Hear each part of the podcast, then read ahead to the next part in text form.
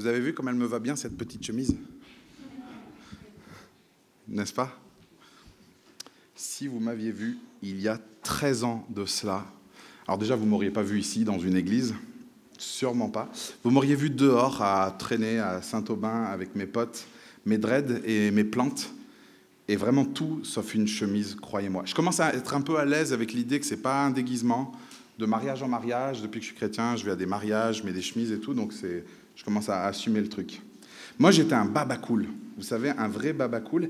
Et en fait, le texte d'aujourd'hui et les thèmes qu'il aborde m'ont fait vraiment repenser à ma vie d'avant et à ces années.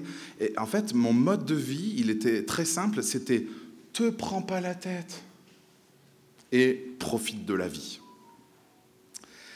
Et le problème, c'est que j'y arrivais pas. Euh, je me prenais toujours la tête. J'étais pas du tout cool, mais j'étais très impulsif. J'avais un grand problème avec l'autorité. J'avais de grandes questions sur ce monde, sur les injustices de ce monde. Vous savez, ces questions qui viennent en fin de soirée, quand tout redescend. Plein de questions sur la vie, plein de questions sur la mort qu'un de mes frères avait frôlé. Donc ma tenue vestimentaire et mon discours proclamez te prends pas la tête, profite de la vie, mais dans mon cœur et dans mon expérience, c'était totalement l'inverse. Si je vous disais aujourd'hui Dieu peut faire de vous le plus grand des babacools, moi j'aurais un peu rigolé, donc je comprends, allez-y, vous pouvez rigoler un petit coup. J'aurais rigolé, ah ouais, Dieu C'est ce que nous enseigne le texte de ce matin. Donc vous avez la trame sur vos bulletins. Hein. On va prendre deux parties, les deux parties de ce discours de Babacool.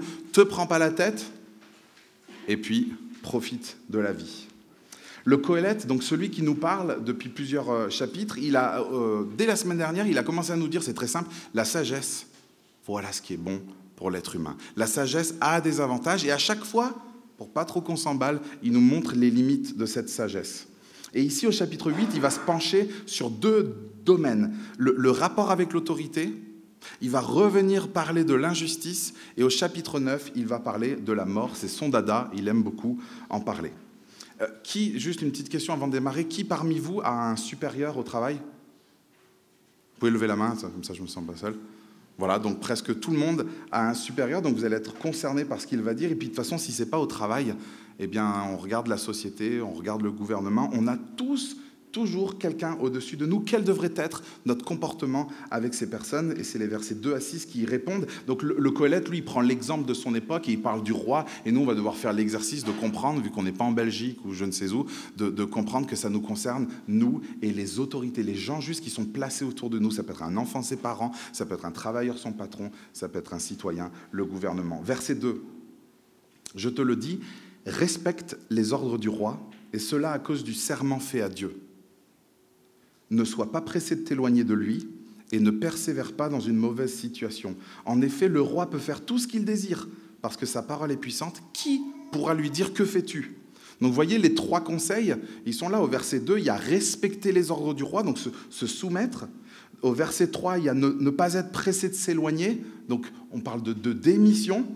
Et enfin, ne pas aller se rebeller en disant au roi, que fais-tu? Au verset 4 Premièrement, donc se soumettre. Celui qui veut être sage, rappelez-vous, tout ce que fait le Coëlette nous appelle à la sagesse. Tu veux être sage dans tes relations avec ceux qui sont au-dessus de toi, respecte-les. Soumets-toi à eux.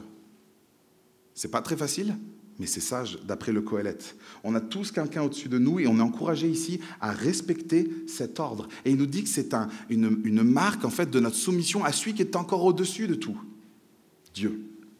En se soumettant à ceux qui sont au-dessus de nous, nous nous soumettons à Dieu et c'est un bon rappel pour nous. Deuxièmement, il nous dit de ne pas démissionner.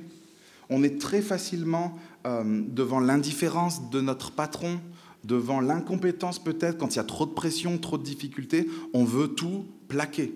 Quand le gouvernement va mal, on veut changer de gouvernement, on veut changer de pays.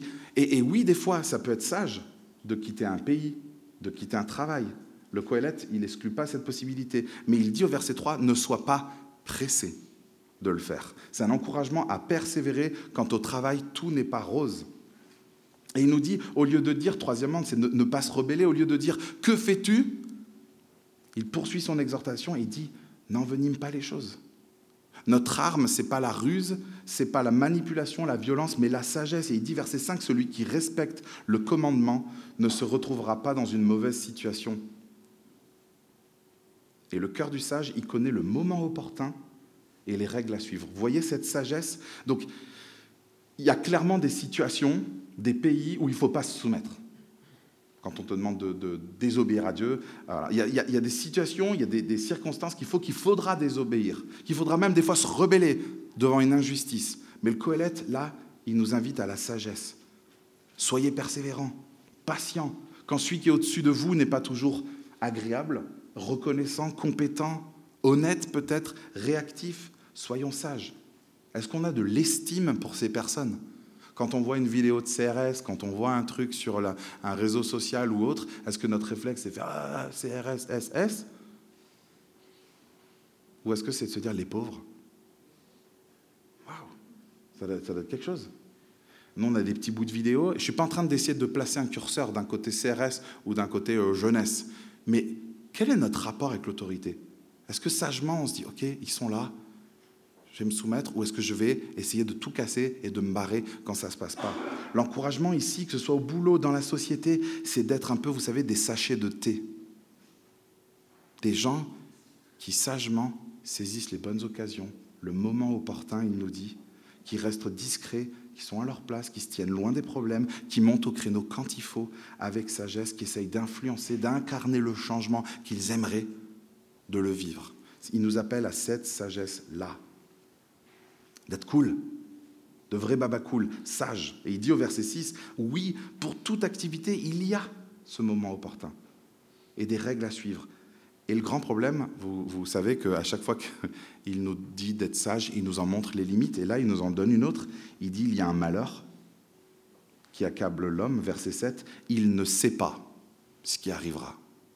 Trouvez le moment opportun, mais les amis, on est dans ce monde, ici, là, sur Terre, on ne sait pas de quoi sera fait l'avenir. Verset 8, l'homme n'est pas maître de son souffle pour pouvoir le retenir, et il n'exerce aucun contrôle sur le jour de sa mort.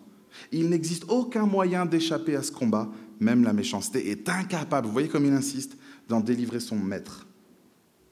En gros, il dit, tu veux être un baba cool? Sois sage dans tes relations avec ceux qui sont autour de toi, on l'avait vu il y a quelques semaines, sois sage dans tes relations avec ceux qui sont autour de toi et réalise que tu ne maîtrises rien du tout. C'est quand le prochain confinement? Est-ce que tu sais si tu vas garder ton boulot? Est-ce que tu sais si tu vas garder ton enfant?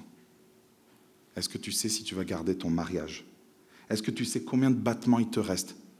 Vous, savez que notre date de mort, elle est dans notre Google Agenda, hein. mais on ne sait pas quand. On peut scroller, septembre, 2022, 2023, on met le mode mois et on y va. Il y a une date, mais on ne sait pas du tout quand est-ce qu'elle sera. D'après les statistiques de ces dernières années, pendant les fêtes, là, les cinq jours des fêtes, 5-6 jours, il va y avoir 50 personnes qui vont mourir en France dans leur déplacement. Est-ce qu'on sait si ça sera nous ou pas? La Bible martèle et le Coëlette martèle que nous sommes des humains limités, nous ne connaissons et ne maîtrisons rien du tout. Et donc il revient à son constat par rapport à notre rapport à l'autorité au verset 9, il dit tout cela. Je l'ai vu et j'ai prêté attention à tout ce qui se fait sous le soleil c'est un temps où l'homme domine sur l'homme pour le rendre malheureux. Donc voyez le mouvement là, il est en train, après nous avoir parlé du rapport avec l'autorité et la hiérarchie, il observe maintenant juste l'injustice, les injustices qui découlent de ce rapport entre les, les humains. Et ça nous concerne, parce que l'injustice, c'est l'une des premières objections à la foi. Il est où ton Dieu? Il fait quoi devant le mal? Il fait quoi devant l'injustice, devant l'impunité? Il est où Dieu? C'est ce que tout le monde dit, n'est-ce pas? C'est ce que je disais aussi avant. Si Dieu est là, pourquoi il a permis ça dans ma famille? Pourquoi mon père ceci Pourquoi ma mère cela? Il est où le Dieu d'amour? Le Coëlette vous comprend, parce que lui aussi, il voit ces choses. Il n'est pas aveugle, il est très lucide. Il voit et il le redit au verset 10. Ainsi, j'ai vu. Il est d'accord avec vous J'ai vu des méchants être enterrés et entraient dans leur repos, tandis que ceux qui avaient agi avec droiture devaient s'éloigner du lieu saint et étaient oubliés dans la ville. L'idée est simple, il est en train de dire, les méchants, oh, comprenez, hein, quand il dit méchants, maintenant, il ne faut pas imaginer Gad Elmaleh et tout ça, hein. Les méchants s'en sortent toujours mieux. Il prend l'exemple de leur mort, il dit ils ont, une belle, ils ont de belles funérailles dans leur repos, et puis les autres, ils sont chassés, ils n'ont même pas une place dans, le cimetière, ils sont chassés loin de la ville, et on les oublie. Combien de personnes s'en sortent toujours mieux? Les méchants, ceux qui font le mal, s'en sortent toujours mieux, et il n'en peut plus. Et c'est des choses qu'on observe. Regardez le, le tricheur qui réussit ses examens. Lui, il a triché, il réussit. Vous n'avez pas triché, vous êtes dit non, et puis vous n'avez pas réussi. Celui qui bosse mal et qui reçoit la promotion, c'est injuste. Tous ces riches, hein, qui s'en sortent toujours mieux, ils, évitent tout. Ils slaloment, les protégés, les pistonnés, les syndics, les copros, tous ces micmacs, mais toutes ces injustices. Je pourrais vous parler des problèmes de copro, de, de notre dernier logement. Mais comment ils font toutes ces magouilles-là? Ils s'en sortent toujours bien et nous, toujours mal. Et c'est toujours à notre désavantage. Toi, tu cherches à bien vivre de façon droite et les autres te passent devant. Tout le monde s'en sort toujours mieux. Je vais peut-être m'essayer côté politique et gouvernement. Est-ce que je me lance dans les cahuzacs, les tapis, les pasquois, les patrimoines douteux, les financements de campagne très très louches, les détournements de fonds, les évasions fiscales, les parachutes dorés, et ainsi de suite?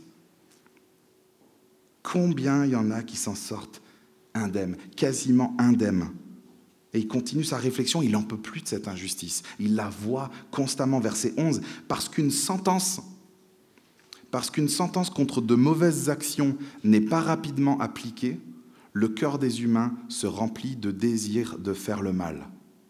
Parce qu'une sentence ne vient pas, n'est pas rapidement appliquée, le cœur de l'homme se lâche. Vous savez quel est le radar qui fonctionne le mieux le radar le plus efficace qu'ils aient réussi à mettre en place, c'est le radar tronçon. Le radar tronçon, tu es sûr que tu vas te faire prendre. Tu es sûr que tu vas te faire prendre. Si tu dépasses les limites, c'est simple. On a pris ta vitesse à l'entrée, on prend ta vitesse à la fin. La moyenne, sauf si tu t'arrêtes devant le radar tronçon, là, puis tu attends 10 minutes, comme ça tu as fait ta pointe, et après tu, tu te fais prendre. Mais quand on ne se fait pas prendre, eh ben on se lâche. Qu'est-ce qu'on fait devant les radars fixes? On freine, on le dépasse, on attend quelques mètres, on se dit peut-être qu'il flash un peu à l'arrière, et hop, on est reparti. C'est comme ça que l'être humain, il fonctionne d'après la Bible. Tant qu'il n'y a pas de jugement, il n'y a pas de jugement. Ça marche pour les chrétiens, on fait un péché, on fait un truc, on se dit, bah, il ne se passe rien, bah, je continue. L'être humain fonctionne comme ça. Il continue de se laisser aller au mal et de franchir les limites. Tant qu'il ne se passe rien, de toute façon, il n'y a pas de jugement. Donc je peux vivre ma vie comme je veux. Verset 12, le pécheur peut faire cent fois le mal et continuer à vivre. Il y en a marre, n'est-ce pas, de voir toute cette injustice? Franchement, comment est-ce qu'on fait pour rester zen dans un monde qui marche comme ça? Comment est-ce qu'on fait pour, pour rester cool devant toute cette injustice? Et on se dit, mais c'est quand que les méchants ils se font attraper? C'est quand qu'il y a une peine qui est à la hauteur de ce qu'ils ont fait? Ils s'en sortent toujours mieux. Combien de temps ça va durer? Le Coëlette, il est comme nous, il voit ces choses-là. Mais voici ce qui fait la différence. Il connaît Dieu. Regardez le milieu du verset 12. Mais je sais. Je sais aussi que le bonheur est pour ceux qui craignent Dieu, parce qu'ils éprouvent de la crainte devant lui, et qu'il ne sera pas ce bonheur pour le méchant. Il ne prolongera pas plus son existence que l'ombre, parce qu'il n'éprouve pas de crainte devant Dieu. Si on ressort notre agenda Google, vous savez ce qu'il y a dedans? Il y a une promesse de Dieu. Dieu a posé une date où il va venir mettre fin à toutes les injustices de cette planète. La Bible nous dit que Dieu a prévu un jour où il va mettre un terme à tout cela. Un jour où il va, je reprends le vocabulaire du Coëlette, où il va redresser ce monde courbé et il va faire justice pour tous ces hommes, on a vu la semaine dernière, tordus. Parce que verset 14, c'est l'horreur. Il y a des justes qui sont traités comme des méchants et des méchants comme des justes. mais il y a un terme à tout cela. Et si vous vous posez la question, qu'est-ce qu'il fait Dieu? Eh bien, il est en train de patienter. Parce que c'est un Dieu juste et c'est un Dieu qui aime et qui désire qu'un maximum de personnes évitent son jugement. Mais un jour, il va juger ce monde. Tous les cas qui ne sont jamais allés en justice vont être jugés.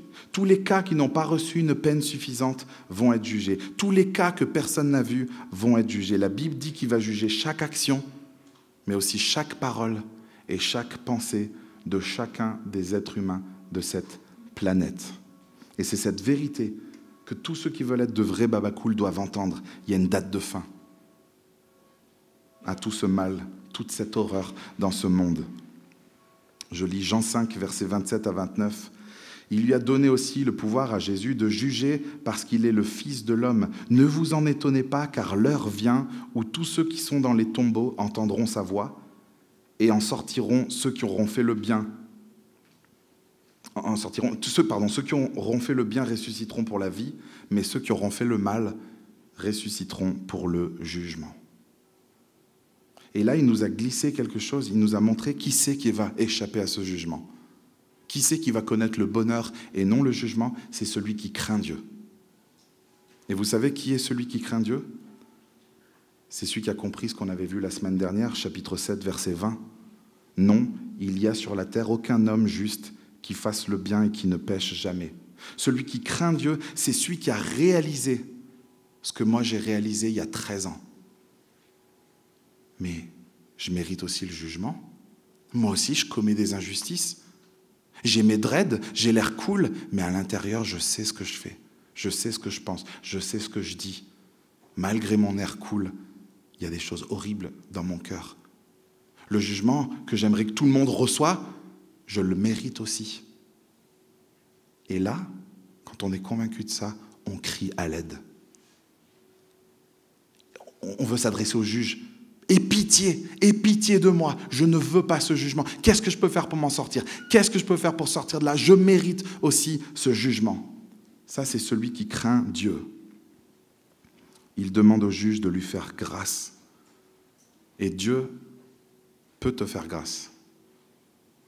Il y a 2000 ans, il est venu sur terre il est venu sous ce soleil pour mourir pour nos péchés, pour mourir pour nos injustices, pour nous rendre justes. Jésus-Christ, quand il est mort sur cette croix, c'était pour rendre juste des injustes, pour laver des pécheurs.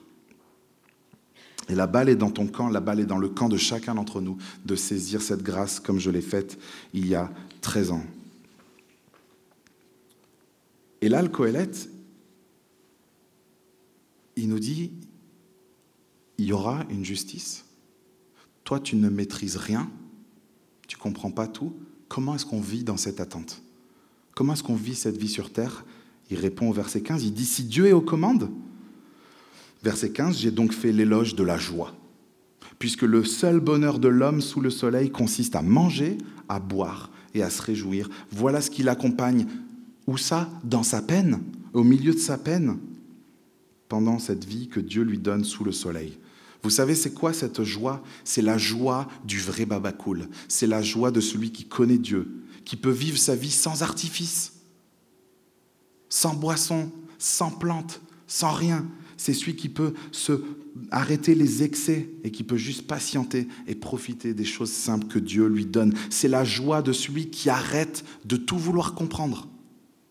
Ça, c'est un vrai babacool. Regardez le verset 17. J'ai vu tout ce que Dieu a fait. J'ai vu que l'homme ne peut pas comprendre l'œuvre qui est accomplie sous le soleil. Je vais répéter ça pour nous. L'homme ne peut pas comprendre l'œuvre qui est accomplie sous le soleil. Il a beau se fatiguer à chercher, il n'y parvient pas.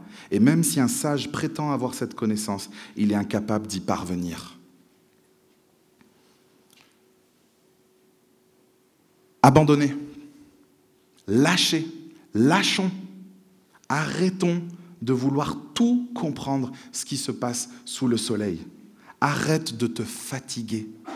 Dieu maîtrise tout et toi, tu ne maîtrises rien du tout de ta vie. Notre part, vous savez quelle est notre part? C'est d'avoir la foi, d'exercer notre foi et cette joie. Combien de fois est-ce qu'on sacrifie notre bonheur présent, au lieu de le saisir, parce qu'il vient de Dieu, combien de fois on sacrifie bonheur Parce qu'on stresse pour demain, parce qu'on se dit que le passé était mieux, on n'arrive pas à vivre le moment présent. J'ai peur de perdre mon enfant, j'ai peur de perdre ma femme, j'ai peur de perdre un parent, j'ai peur de perdre ce boulot. Il est là aujourd'hui? L'enfant, il est en train de sauter sur ton lit, profite. Ta femme, elle est là, tu t'es réveillé, elle est à côté de toi, profite. Ton boulot, il est là, vas-y, profite. Parce que tu ne maîtrises rien. On est appelé à exercer notre foi et à arrêter de nous fatiguer à vouloir tout contrôler. On a un problème tous avec le contrôle. Mais on se dit baba cool quand on discute avec les gens, mais à l'intérieur, on ne l'est pas. Parce qu'on n'a pas encore compris qu'on ne peut rien comprendre. De ce que Dieu fait et de notre avenir, on ne maîtrise pas le jour de notre mort. C'est dur hein, d'exercer sa foi et d'être joyeux dans les moments difficiles. Et on a besoin de ce verset 1 du chapitre 9. Oui, j'ai appliqué mon cœur à tout cela. J'ai fait de tout cela l'objet de mon examen et j'ai vu que les justes et les sages, avec leur entreprise, sont dans la main de Dieu. Tu crois en Jésus? Il t'a rendu juste? Tu es dans la main de Dieu. Ça, ça m'a fait pousser des dreads cette semaine. Tu es dans la main de Dieu si tu crois en lui. Si tu as abdiqué devant tout ce que tu ne comprends pas, tu es dans la main de Dieu. Ça, c'est une bonne vérité pour démarrer nos journées, alors qu'on a peur, qu'on stresse pour tout et n'importe quoi. J'aimerais vous appeler chacun par votre prénom et que vous entendez ça, que vous êtes, tu es dans la main de Dieu. On peut chanter Arrête de te prendre la tête et profite de la vie. C'est le, but des dix derniers versets de l'auteur. Il veut nous encourager, sachant tout cela, à vivre pleinement cette vie. Et comment est-ce qu'il fait pour nous encourager à vivre? Il sort toujours la même carte, la mort. Et il n'y va pas par quatre chemins parce qu'il sait qu'il n'y en a qu'un seul pour nous. Verset 2. Tout arrive également à tous. Il y a un même sort pour le juste et pour le méchant. Et il continue dans les versets qui suivent, le pur, l'impur, le pieux, celui qui est pieux, celui qui n'est pas pieux, celui qui offre des sacrifices, celui qui n'en offre pas. On pourrait continuer cette liste. Le jeune, le vieux, le sportif, celui qui a une bonne génétique, celui qui n'en a pas, le toxico. Tout le monde va mourir. Si on a cru que notre intelligence, notre sagesse, nos richesses allaient nous faire échapper à cela, on se trompe et ça fait mal. Verset 3, c'est un mal parmi tout ce qui se fait sous le soleil qu'il y ait un même sort pour tous. Ça, c'est le rendez-vous qui est dans notre Google Agenda et qu'on ne va pas rater. On sera pile poil à l'heure, parfaitement à l'heure, l'heure de notre mort. Nous, on n'aime pas parler de la mort, lui, il en parle pour nous encourager à saisir la vie et à vivre pleinement parce qu'il y a de l'espoir pour ceux qui sont vivants. Verset 4, oui, pour tous ceux qui sont associés aux vivants, il y a de l'espérance. Même un chien l'animal le, le, plus méprisé de l'époque, il vaut mieux que l'animal le plus admiré, le lion. Verset 5, les vivants en effet savent qu'ils mourront tandis que les morts ne savent plus rien et ils n'ont même plus de récompense à attendre puisque leur souvenir est oublié, même leur amour, leur haine, leur zèle, ils parlent de nos émotions, ont déjà disparu. Ils ne prendront plus jamais aucune part à tout ce qui se fait sous le soleil. Il n'est pas en train de nier la, la vie après la mort, le Coëlette, ce sage, mais il est en train de nous montrer la valeur, l'importance, la valeur de cette vie sous le soleil. Les amis, la vie qu'on doit vivre, elle est là. C'est celle d'aujourd'hui. Elle est sous nos pieds. Donc il nous a projeté sur la vie après, il nous a dit, Dieu il s'occupe de la suite, Dieu il maîtrise tout, toi tu maîtrises rien, il y a une vie après la mort, il y a un jugement, t'inquiète, tu auras une fin à tout, mais toi, ta part, c'est de te réjouir d'avoir foi et de vivre pleinement cette vie. Et donc sa logique, elle est simple. Il nous dit on va tous mourir. Il nous, dit, il nous montre que la, mort est, la, la vie est préférable à la mort. Et vous savez, c'est quoi ces applications? Elles suivent dans le texte. C'est un bon Saint Félicien qui coule, parce qu'on l'a laissé un peu sur le radiateur, avec un morgon. Verset 7, va. Vous avez vu ce va? Il n'y était pas avant dans le livre de l'Ecclésiaste. C'était j'ai remarqué qu'il y a un truc qui est bon. Là, c'est dépêche-toi. Va manger ton pain dans la joie et boire ton vin dans la gaieté. Pourquoi? Puisque Dieu prend déjà plaisir à ce que tu fais. Si tu crois en Dieu, tu es déjà accepté. Tu as déjà sa faveur, tu es déjà accepté de lui. Les appels à la joie s'intensifient. Il nous dit dépêchez-vous d'obéir. C'est urgent. Profitez de la vie. Comment vous croyez qu'on doit attendre la vie éternelle? Comment est-ce que vous croyez qu'on doit attendre ce grand festin qui nous attend tous, si nous croyons en Dieu? En restant chez nous, ah non. Comment est-ce qu'on attend cette vie éternelle? Comment est-ce qu'on vit le fait qu'il y a un Dieu qui va faire justice, qu'il y a un Dieu qui s'occupe de, de la vie éternelle? On attend dans la joie. Une joie qu'on pratique au milieu de la peine, au milieu de nos épreuves, parce qu'on réalise que Dieu, lui, maîtrise tout. Et nous, on ne maîtrise rien. Verset 8, il nous dit de mettre un smoking un peu comme les poétiques lovers, qu'à tout moment tes habits soient blancs et que l'huile ne manque pas sur ta tête. Fais la fête, profite, sois joyeux, entraînez-vous, entraînons-nous à cet état dans lequel on sera pour l'éternité. Est-ce qu'on a oublié ce festin? Je suis sûr que c'est un, des problèmes à notre existence sur Terre. C'est qu'on a oublié où est-ce qu'on va.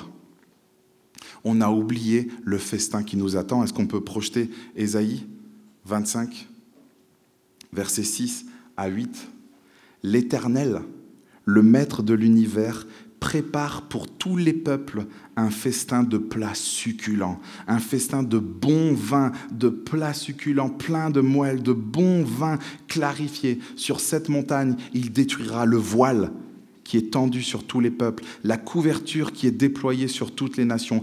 Il engloutira la mort pour toujours. Le Seigneur l'Éternel essuiera les larmes de tous les visages. Il fera disparaître de la terre la honte de son peuple. Oui, l'Éternel l'a mis dans le Google Agenda.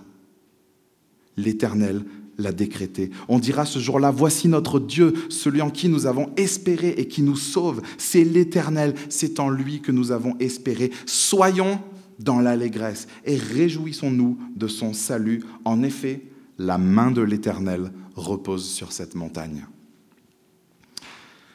Est-ce que je peux t'encourager à faire un truc cette semaine? Normalement, si tu es bien constitué, tu vas te faire des bons plats. Tu vas pas te lever et te dire je vais me faire une betterave, ok? Donc il va y avoir des moments où tu vas manger un bon plat, n'est-ce pas? Voilà une application très concrète pour ta vie. Cette semaine, à chaque fois que tu vas manger quelque chose de bon, tu vas penser à l'éternité. Et tu vas dire, ça, je ne dois pas tout miser là-dessus. Ça, c'est un avant-goût de ce qui m'attend. C'est un avant-goût du ciel. C'est un avant-goût de ce festin. Donc je ne vais pas tout miser là-dessus, sur cette gaufre remplie de Nutella, mais je vais regarder qu'elle projette une réalité. Je ne vais pas m'occuper de l'ombre qui est par terre. Je vais regarder d'où vient cette ombre. Je vais regarder à la réalité. Et c'est cette éternité avec Dieu. À chaque fois que tu vas manger quelque chose de bon cette semaine, croque et pense à l'éternité. C'est un avant-goût du ciel. Des fois, on se dit, j'aimerais être comme Frodon, manger une petite chips et j'ai plus à manger pendant plusieurs jours. Pourquoi est-ce qu'on a une si petite autonomie? Dieu veut qu'on mange, qu'on boit, qu'on se rappelle, c'est ce qui se passait en Éden. Mange de tous les arbres. Il veut qu'on se rappelle au travers de, de, chaque moment qui sont bons dans cette vie, qu'on se rappelle que c'est ce qui était en Éden et ce qui sera pleinement au paradis avec lui. Je suis content d'avoir ce rappel quotidien qui arrive toutes les six heures, peut-être trois pour moi, que ma vie, elle n'est pas ici-bas. Et qu'un festin m'attend, un festin nous attend. Donc vous voyez, le Coëlette, il n'appelle pas un hédonisme, va et mets-toi une caisse. C'est un hédonisme, c'est une quête de bonheur qui est centrée sur celui qui la donne. Il y a le don, qui ne doit pas nous faire oublier celui qui donne. Cette joie est centrée sur Dieu. Donc ne misons pas tout sur notre vie sur terre et pensons à lui. Et il continue ses appels à profiter de la vie. Là, il nous a parlé des choses simples, le contentement, manger, boire au milieu de ma vie qui passe tellement vite. Verset 9, il dit jouis. Après le Saint Félicien et le Morgon, jouis des relations. Et là, il parle de, de, la vie avec la femme que tu aimes pendant toute la durée de ta vie sans consistance que Dieu t'a donnée sous le soleil, pendant toute la durée de ton existence fumeuse qui va passer tellement vite car voilà quelle est ta part dans la vie, dans la peine que tu te donnes sous le soleil. Je m'arrête quelques instants sur ce jouir de la femme qui est à nos côtés. Ces conseils peuvent aller dans l'autre sens, les femmes envers leur mari, mais je m'adresse aux, hommes mariés. Est-ce que tu profites de ta femme? Est-ce que vous profitez? Est-ce que vous rigolez? Est-ce que vous êtes des poteaux? Est-ce que vous vous amusez? Est-ce que vous êtes des amis? Vous êtes complices? Est-ce que vous profitez? Est-ce qu'il y a du fun? Est-ce que vous saisissez? C'est ta femme. Et tu vas mourir. Profite. Passez du temps ensemble. Qu'est-ce qui a changé depuis les fiançailles? Pourquoi c'était plus fun les fiançailles et le tout début? Parce qu'il y a des choses qui viennent s'installer. Il y a des soucis, il y a des tracas. Entraînons-nous. Profitons, le temps passe si vite après le contentement des choses simples, manger, boire, après jouir d'une bonne compagnie, il nous encourage à l'activité.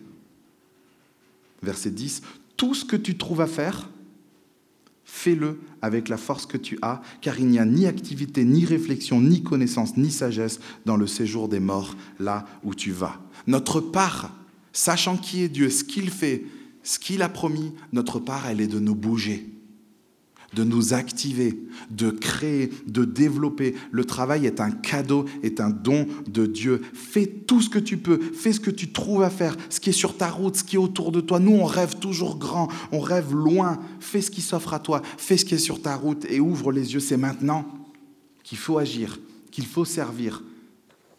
C'est pas demain parce que demain, tu vas peut-être mourir. Tu veux créer un orphelinat? Occupe-toi des enfants qui sont autour de toi. Tu veux te former bibliquement? Commence à lire un bon bouquin, mets-le sur ton chevet. À, quoi est-ce que vous voulez que votre vie ressemble? Eh bien, faites en sorte que votre journée demain, elle ressemble à ça. N'attendez pas 2022, n'attendez pas d'être marié, d'être formé, d'avoir de l'argent. Foncez Dieu prend déjà plaisir à ce que vous faites. Allez-y avec la force que vous y allez. Vas-y avec la force que tu as et pas celle de ta voisine ou de ton voisin. Vas-y avec la santé que tu as et pas celle de ton voisin. Vas-y avec les compétences que tu as et pas celles des autres. Vas-y avec le temps que tu as et pas celui des autres. Une poignée de travail, une poignée de repos, vous vous souvenez? N'allons pas au-dessus de ce que nous pouvons faire. Allons-y avec la force que nous avons. Je l'ai cité la semaine dernière, je le recite, désolé, il est très pertinent. Charles Spurgeon, un grand prédicateur, disait L'homme n'a pas été créé pour être oisif. Il n'a pas été élu pour être oisif. Il n'a pas été racheté pour être oisif. Il n'a pas été vivifié pour être oisif. Et il n'est pas sanctifié par la grâce de Dieu pour être oisif. Avec Dieu, tout est vanité qui finit bien. Tout est vanité, mais entre les mains de Dieu, rien n'est vanité, car Dieu est au contrôle. Alors, comme un bon babacool, arrête de te prendre la tête et profite de cette vie dans les mains de Dieu. Et si tu doutes, si ce matin tu doutes, tu te dis, mais les mains de Dieu, si tu doutes que les mains de Dieu sont des mains d'amour, approche-toi. Ces mains-là, elles ont été transpercées. Dieu est venu mourir en la personne de Jésus, ses mains ont été transpercées. Il a perdu la vie pour nous rendre justes. Et il est ressuscité pour nous donner la vie éternelle. Si tu doutes que ce sont des mains d'amour, observe-les de plus près. Renseigne-toi sur ce que Christ a fait à la croix pour toi. Il est venu mourir et ressusciter pour te sauver. Si tu n'es pas chrétien, Salut, bienvenue à l'église. J'y suis allé aussi il y a 13 ans. Si tu souhaites découvrir la vraie paix, pas celle qui est dans des dreads, pas celle qui est dans un saroual, pas celle qui est dans un tatouage. Si tu souhaites découvrir la vraie joie, si tu souhaites être un vrai baba cool, viens et mets-toi entre les mains de Dieu par la foi en Jésus-Christ. Tu seras dans les mains d'un Dieu qui promet qu'il y aura une justice, d'un Dieu qui promet qu'il y aura une vie après la mort, et un Dieu qui te promet une joie réelle et éternelle qui peut démarrer dès ce matin au milieu de tes difficultés.